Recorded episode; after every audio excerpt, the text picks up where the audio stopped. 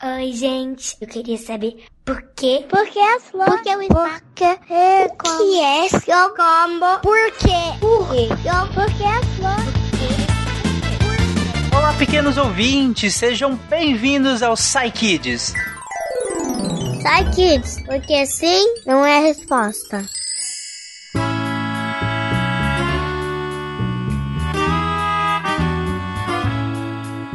E hoje, aqui no Parquinho do Deviante, eu tô com o Marcel. E aí, pessoal, vamos se divertir. Nossa, Marcel, que animação é essa? A gente tá no Parquinho do Deviante. Vamos se divertir! Uhul!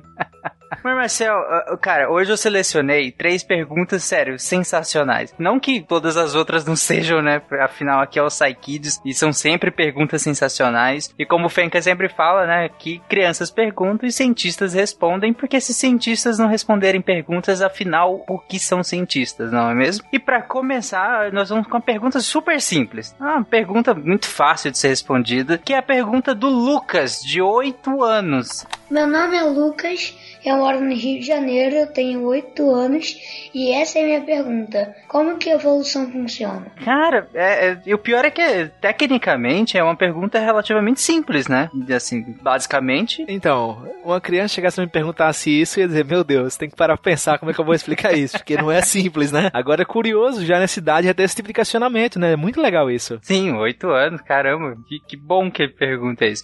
Mas vamos lá pra resposta, porque a resposta também tá muito boa. Oi, Lucas. A evolução é o que dá sentido para toda a vida na Terra e a gente vai conversar um pouquinho sobre como ela funciona. Para que a gente se conheça, meu nome é Watson. Eu sou biólogo e trabalho com divulgação científica lá no podcast Quatro Curiosos e no YouTube com o Disper Ciência. Para entender como a evolução funciona, eu quero que você imagine um campeonato de basquete na sua escola. Você vai participar com pessoas da sua sala e vai concorrer com times de todos os anos. Esse torneio é mata-mata, então se você ganhar, passa de fase, mas se perder, já é eliminado de cara. O seu time, que eu acredito que seja do segundo ou terceiro ano, tem meninos e meninas fortes para sua idade, com uma altura um pouco acima da média, o que é importante para jogar basquete, né? Na primeira fase, vocês deram uma sorte muito grande e pegaram o time do primeiro ano do ensino fundamental. Todo mundo era mais baixo e vocês eram mais fortes fisicamente. Não preciso nem dizer que vocês conseguiram vencer com alguma facilidade. Na primeira fase caíram todos os times do primeiro ano. E quem sobrou tinha uma altura média um pouco maior do que a da fase anterior. Na segunda fase, era hora de enfrentar uns adversários à altura de vocês. Era um dos times do terceiro ano. Já não tinha uma diferença grande de altura e nem de força física. Foi um jogo bem disputado e vocês ganharam na prorrogação com uma cesta de diferença. Chegou a hora da terceira fase e já não tinha gente para brincadeira. Vocês eram o único time do terceiro e os outros eram de quarto ou quinto ano. A média de altura já estava bem grande, todo mundo era mais forte que vocês. Acabou que a derrota veio. O time do quinto ano ganhou fácil. A final foi entre gente bem alta e forte. Qual a moral dessa história? Os times mais novos, baixos e fracos fisicamente, perderam nas fases iniciais do campeonato. Quem restou para as finais foram os times mais velhos, altos e fortes. Isso faz todo sentido para um esporte que depende de força física e altura, né? E aí você me pergunta, Watson, por que essa perda de tempo com você falando sobre basquete vai me fazer entender a evolução? E eu te respondo que tem tudo a ver. Os times são como as populações na vida real, um conjunto de indivíduos da mesma espécie. Então você pode imaginar que o seu time do terceiro ano é uma população de gorilas pequenos, enquanto o time do quinto ano que ganhou o campeonato é uma de gorilas adultos. Os adultos são mais altos e fortes, características mais adaptadas a um jogo de basquete. As populações de gorilas mais fracos e menores foram sendo eliminadas nas primeiras fases, e isso fez com que a média de altura e força aumentasse nas etapas finais. Em cada segundo na Terra acontecem incontáveis fases do campeonato da vida. Cada espaço, micro ou macroscópico, abriga os seres com as melhores características para sobreviver ali. Quem tem características piores para o local migra, morre ou fica com um número muito baixo de indivíduos. Esse mecanismo importantíssimo que mexe na frequência das características de uma população inserida no meio é chamado de seleção natural. A gente tem que lembrar também que a vida tem muitas coisas aleatórias. Você já pensou se o time de gorilas do quinto ano tivesse seus dois melhores atletas machucados em treino? Por causa disso, um time de gorilas menores e mais fracos poderia ganhar o campeonato. Na vida real, isso significaria que uma população com gorilas menos adaptados ao meio poderia ter mais sucesso. Imagina que uma população mais adaptada teve algum azar aleatório, como cortarem as árvores da região que eles viviam. Por causa disso, seus predadores conseguiam atacar muito mais fácil. Enquanto isso, uma população de gorilas mais fracos e menores tinha suas árvores intactas e conseguiam ter muito mais filhos naquela região. Para entender a evolução, você precisa lembrar sempre que a vida é uma rede extremamente complexa de interação entre os mais diferentes seres, microscópicos, árvores, fungos, animais grandes. Cada ser tem impacto na vida das suas próprias populações e na de outras espécies. A gente tem que considerar ainda o impacto das estruturas geológicas da Terra, como os vulcões, rios e geleiras, e até os astros mais próximos de nós, como o Sol e a Lua. Caramba, tá vendo aí, Lucas? Com esse ótimo exemplo, eu achei bem divertido, inclusive o exemplo de um time, times de basquete da escola. Eu não sei se o Lucas joga basquete, mas aí pode ser para qualquer time. E é legal uma, o Lucas que o, o Watson ele fala que é isso que ele falou é porque estava adaptado a um jogo de basquete, mas nem nem sempre, né, Marcel? A natureza selecionou o mais alto e o mais forte e tudo mais. É, por exemplo, digamos que algum animal precise comer muito próximo ao chão. Não faz sentido ele ser alto. Então, não necessariamente o mais adaptado, que é, acho que essa, essa frase, né, o mais adaptado é o, o é o centro do, da resposta do que, que é evolução, de um dos mecanismos evolutivos. Ele não necessariamente são essas características que a gente acha que é mais importante, né? Para alguns pode ser importante, que nem nesse esse exemplo, os mais altos, eles acabaram se dando bem, né? Porque era um jogo de basquete, você tinha que acertar a cesta, então ser mais alto aqui é ótimo, né? Mas nem sempre é assim, né? Às vezes só depende de você se adaptar. Se você se adaptou bem e o outro não, e isso é a seleção natural, que é um dos mecanismos da evolução, né? Bom, mas pergunta do Lucas respondida, como a evolução funciona, agora vamos à segunda pergunta, que é a pergunta do Raul, de também 8 anos, que ele perguntou uma coisa também que parece óbvia, mas talvez nem tanto. Vamos lá. Oi, meu nome é Raul, tenho 8 anos e moro em São Carlos. Eu queria saber por que, que a água não se junta com o fogo. Por que, que a água não se junta com fogo? Não, não, não é uma coisa básica. Te joga água no fogo, ela não se junta. Igual, sei lá, a gente joga água na terra, ela junta, né? Mas no fogo não. Por que, que ela não se junta? Vamos ouvir a pergunta do Marcel, que inclusive tá aqui, né, Marcel? Em um loco. Vamos ouvir a sua própria resposta. Pois é, será que é porque elas estão de mal, a água e o fogo, né? Vamos ver. Vamos ver.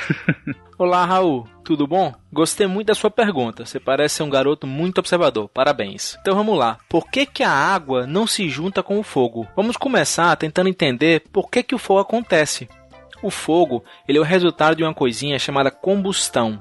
E para a combustão ocorrer, precisamos de alguns ingredientes. Para comermos aquela torrada de queijo gostosa, por exemplo, também precisamos de ingredientes. Precisamos de pão, precisamos de queijo e de uma torradeira, que vai esquentar e torrar o pão pra gente. Na combustão é parecido.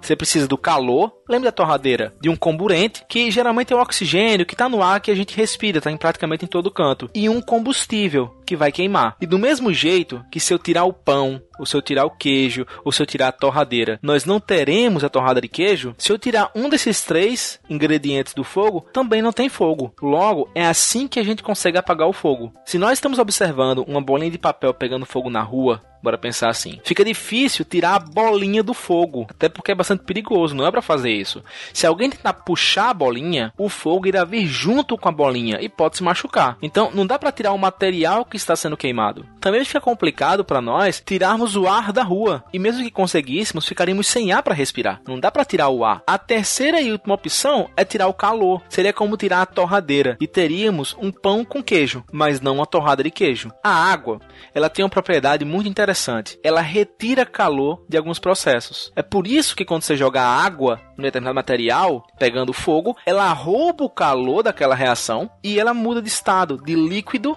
a água líquida, né, ela vai para vapor, para ar.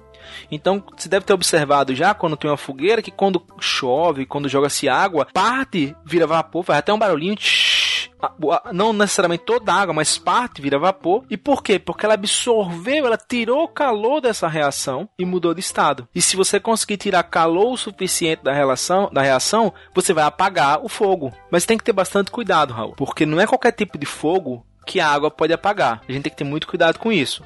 Você jamais deverá jogar água em um fogo que está queimando em combustíveis, como óleo, gasolina, querosene, álcool, de modo algum. Se uma dessas coisas estiver pegando fogo, não é para jogar água. Você já deve ter visto um extintor e é ele que deve ser utilizado. Tem tipos específicos. Um extintor de pó químico ou espuma química deve ser usado nesses casos. E ele vai apagar por abafamento. Nesse caso, ele vai impedir o contato do que está queimando com o ar. E sem um dos três ingredientes que eu comentei contigo, não vai ter mais fogo. Em equipamentos elétricos é a mesma coisa. Se você tiver um equipamento elétrico ligado na tomada, um computador, uma televisão, ou até a torradeira que a gente falou. Se tiver na tomada não, e pegar fogo, não é para jogar água. Você só vai poder jogar água em equipamentos elétricos pegando fogo se eles estiverem desligados e não estiverem na tomada. Mas por segurança, é bom usar o extintor que também tem um tipo específico para apagar incêndio em equipamentos elétricos. Então tem que ter muito cuidado. Porque realmente pode ter um grande acidente quando você joga água em óleo pegando fogo, por exemplo. Não é para tentar, não é para brincar, isso é muito sério. Então, parabéns pela pergunta, Raul, e vamos ter responsabilidade e cuidado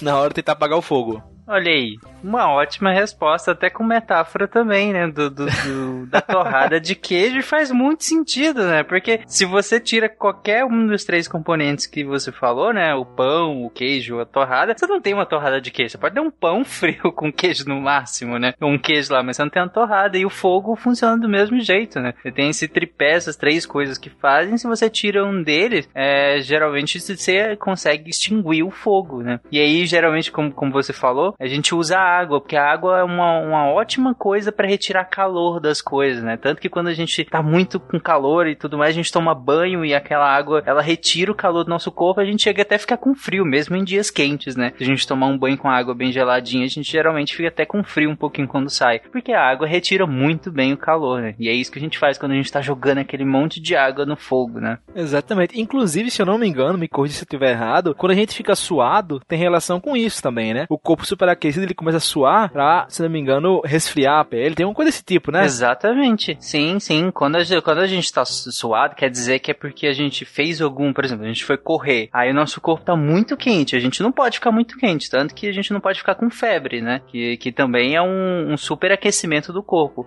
E aí, quando a gente tá com o corpo muito quente, o corpo começa a suar. Então ele vai lá e molha a pele, ele joga um monte de água na pele, para quando essa água evaporar, ela retirar calor do nosso corpo. Então a gente fica suado para não ficar muito quente. Por isso, quando a gente tá fazendo atividade física, a gente fica todo suado lá, molhado e tudo mais, é pra gente não esquentar muito. Porque essa água, como no exemplo aqui que você deu, né? Ela, ela é uma ótima coisa para tirar calor das coisas, né? Ela tira calor de tudo, né? Exatamente. Porque se a gente fica muito quente, a gente vira uma torrada. Brincadeira. Exatamente. e como você falou também, não brinquem com fogo. É perigoso, machuca muito e é muito perigoso. Então nunca façam nada com fogo. E faz xixi na cama também. é uma coisa muito feia. Eu acho que a melhor dica é: tem um adulto próximo, viu um fogo, chama o adulto. Sim, uhum, que ele vai usar um extintor de incêndio ou vai usar o que for preciso. Mas é ele que sabe o que fazer e, e geralmente ele vai chamar um bombeiro, que é quem é um profissional em lidar com isso também, né? Exatamente. Mas por fim, vamos à pergunta agora da Júlia, de 5 anos, que é uma pergunta que ela, ela já foi feita, acho que em muitas modalidades diferentes, né? Acho que quase toda criança já fez uma pergunta meio parecida com essa, mas a Júlia, digamos que ela foi um pouco mais perspicaz na, na, na sacada dela, na conclusão dela. Vamos lá. Meu nome é Júlia, tenho 5 anos. Eu quero fazer uma pergunta. Por que as borboletas, elas nascem crescendo de uma lagarta, fazendo um casulo, daí nascendo e as pessoas nascem da barriga da mamãe? Só... Boa, boa. A pergunta da Júlia é por que as borboletas nascem de uma lagarta fazendo casulo e tudo mais. E as pessoas não, elas nascem das barrigas das mamães. Por quê? Tipo, seria tão mais legal um casulo, né, Júlia? Mas vamos lá. Por que as borboletas nascem de uma lagarta e de um casulo e as pessoas nascem das barrigas das mães? Hum, boa pergunta. Bem, as borboletas, elas são insetos e têm desenvolvimento indireto, ou seja, As lagartas nascem dos ovos e depois de comer e comer e comer e comer por muito tempo, alguns meses, elas formam um casulo. Aí nesse casulo elas passam um tempo, passam por algumas transformações, deixam de ser lagarta e se tra transformam em borboletas. Depois que estão prontas, são, se, formam, se tornam borboletas, elas saem desses casulos, tá? Na forma que a gente conhece, que a gente conhece, a gente vê as borboletas. Já as pessoas, elas são mamíferos e elas têm desenvolvimento direto. Ou seja, o bebê, que é a forma inicial da vida, da, da nossa vida, ela é muito parecida com a nossa versão adulta, com, nosso, com os humanos adultos. Claro, guardados devidos tamanhos, né? Proporções. O bebê é muito pequenininho. Mas basicamente, todas as transformações que a gente passa, que a gente tende de se tornar um bebê, um humano, uma pessoa, ela acontece dentro da barriga da nossa mãe. Porque a gente é mamífero. E são as características do gru desse grupo, de ser mamífero, tá? Bem, é isso. Espero ter respondido a sua pergunta. Beijo. Bom, tá aí, Júlia, a resposta da Suzane. Como ela falou, alguns animais, eles passam, né, por esses estágios, assim, e aí eles diferenciam muito do, de nós humanos também, alguns animais, de, de outros animais que nós estamos próximos. Por exemplo, um cachorrinho, um filhotinho, ele é quase uma miniatura de um cachorrinho adulto, né? Um, um filhotinho humano, ele é quase uma miniatura de um, de, um, de um adulto, no caso. Já outros animais, eles não são assim, né? Por exemplo, a abelha. A abelha, ela pequenininha ainda, quando ela ainda é uma lavinha, ela não é igual a uma abelha adulta, né? Ela não é igualzinha. A abelha adulta ela tem um formato de abelha adulta. E vários outros insetos, outros animais, eles também passam por, por essas diferenças, né? Diferente da gente que já nasce como um mini ser humaninho, ou um mini cachorrinho, um mini gatinho. Então são várias diferenças entre esses animais. Eu lembrei da história que bebê tem cara de joelho, né? tadinho, tadinho.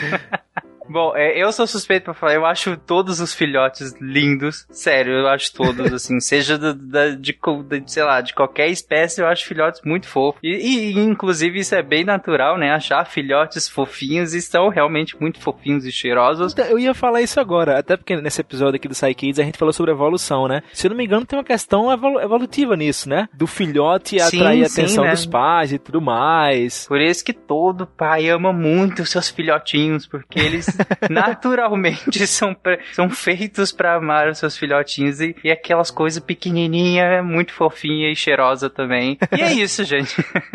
Depois a gente responder como evolução funciona, por que que a água não junta com fogo, por que que eles não se gostam e por que que as lagartas nascem de um casulo e a gente nasce da barriga da mãe, que seria muito mais divertido de um casulo, ou não. Depois disso, vamos lá, Marcelo, você quer deixar alguma mensagem final? Então, gostaria de parabenizar novamente o Raul pela, pela pergunta, muito observador. Parabenizar todos os que também perguntaram. E você que, que tá acompanhando o Psykids, às vezes dá um pouco tímido, não tem problema, todas as perguntas são válidas. E assim, queria mandar um beijo para Bernardo também, meu sobrinho. Consigo motivá-lo a enviar uma pergunta. Bernardo, nos mande pergunta, Bernardo. Eu sei que você tem um monte de pergunta, Bernardo. Pode mandar pra gente, grave e manda. Inclusive todo mundo, nos mandem perguntas. Mandem. Você você tem um intrépido, pequeno perguntador em casa, grave nos mande. Eu tenho certeza que a gente vai te livrar de um monte de enrascada no seu dia a dia, de perguntas das mais diversas possíveis. Aquela pergunta que você ficou travado em responder, que você nem sabe de onde esta criança tirou essa pergunta. grave e nos mande que nós aguentamos. Nós vamos responder. Os nossos cientistas vão responder com muita felicidade. E é isso, crianças. Um abraço e até semana que vem. Até mais, pessoal. Tchau, gente.